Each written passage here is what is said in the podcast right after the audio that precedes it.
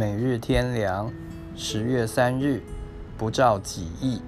父啊，你若愿意，就将这杯撤去；然而不要成就我的意思，只要成就你的意思。路加福音二十二章四十二节。人的痛苦就是一切要照自己的意思，而不愿照神的意思。撒旦从光明的天使堕落到那样的地步。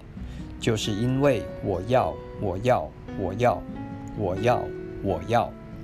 以赛亚书十四章十二至十五节，亚当和他的后裔岂不都是如此吗？都觉得自己的意思好，对自己有利；神的意思太严厉、冷酷，对自己无力，甚至感觉痛苦、不自由。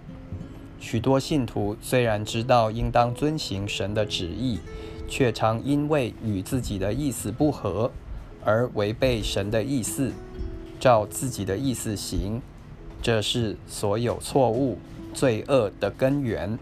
我们是何等愚昧、短见、迷惘，常受肉体的冲动、世界的影响、撒旦的欺骗，使我们的理想成为虚妄。只有神的意思是好的，对我们有益的。神爱我们。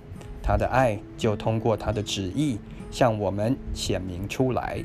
神的意思是通往天上的唯一途径，他的意思远超过我们的意思，是我们最大的保障、最高的幸福，即或是暂时的痛苦、难忍的苦悲，还是最美最善。